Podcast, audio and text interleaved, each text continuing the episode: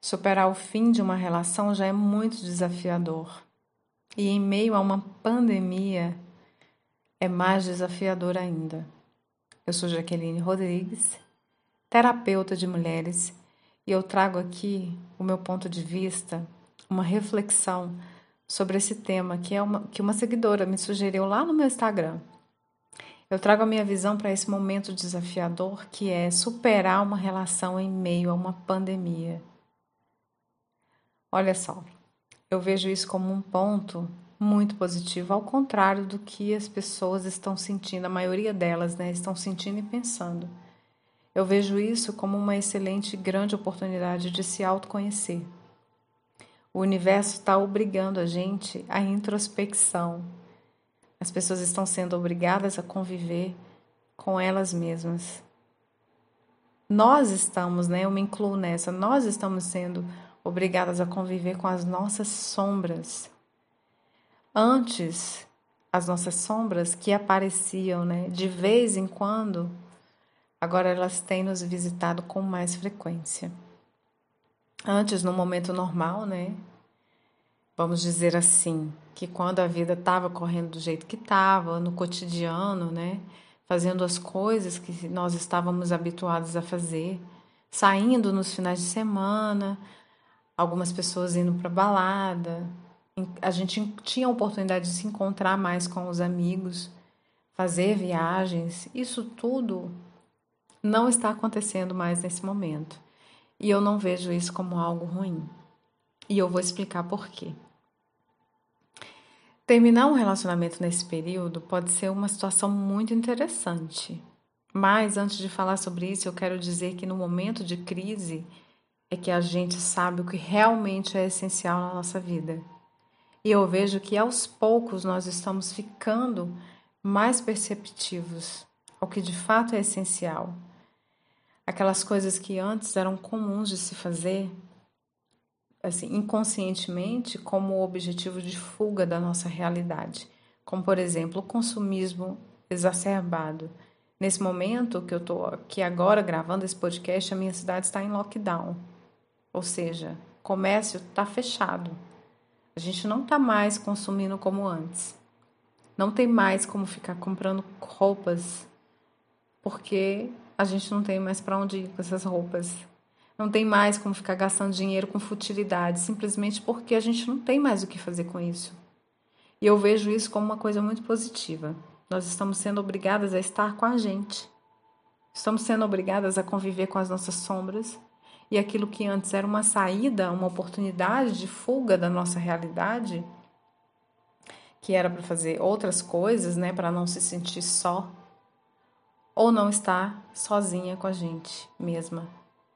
A verdade é que quem está vivendo muito bem nessa pandemia são as pessoas que estão buscando autoconhecimento, as pessoas que estão dedicadas a se encontrar e sentindo essa necessidade, né, de essa necessidade de estar tá com a gente mesmo, entendendo as nossas emoções, entendendo a nossa vida, entendendo porque certas coisas acontecem na vida da gente.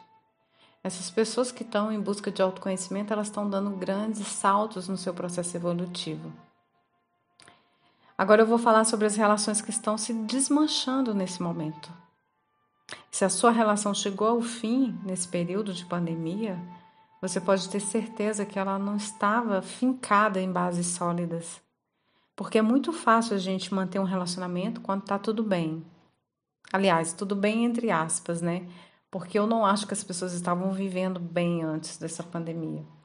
Mas, por exemplo, antes, quando as relações enchiam o saco, ah, encheu o saco aqui, né?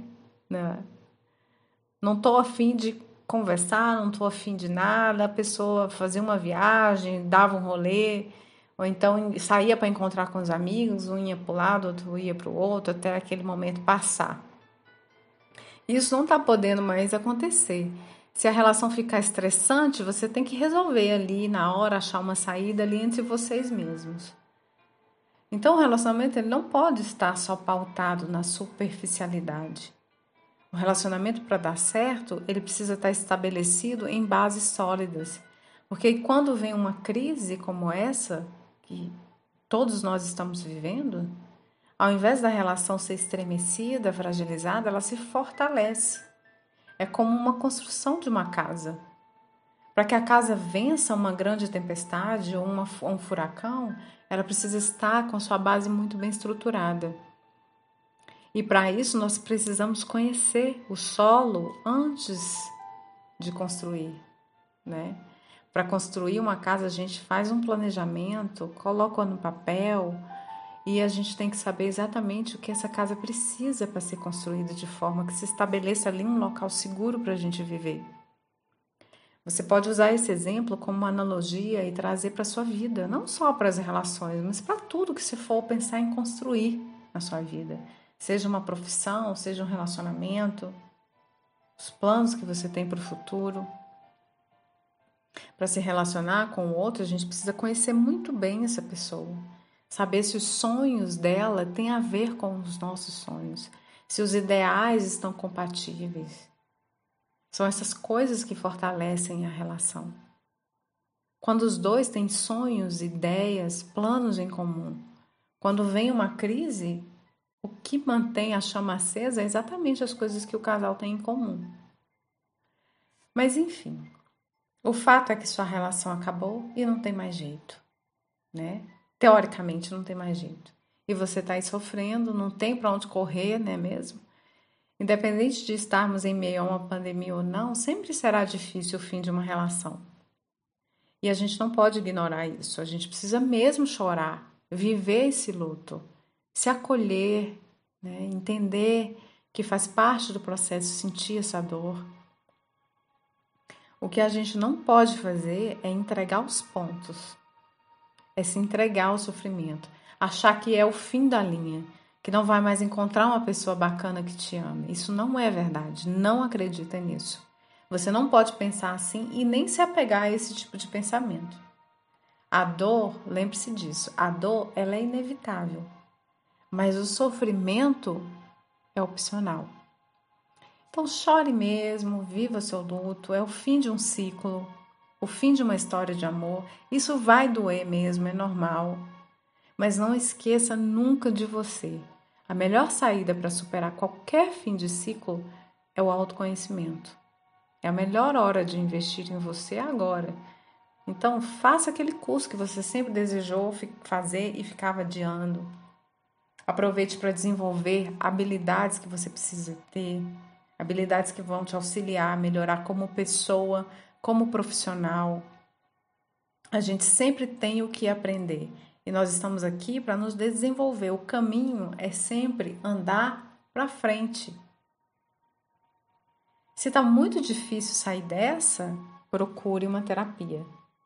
A terapia vai te auxiliar a entender mais suas emoções, a entender quem você é de verdade ter clareza, discernimento do que você está buscando. Então, invista mesmo em você. Compre livros novos com temas interessantes para sua profissão, para o seu crescimento emocional. Pratique o autocuidado diário. A nossa autoestima ela precisa de cuidados diários. Eu falo isso sempre.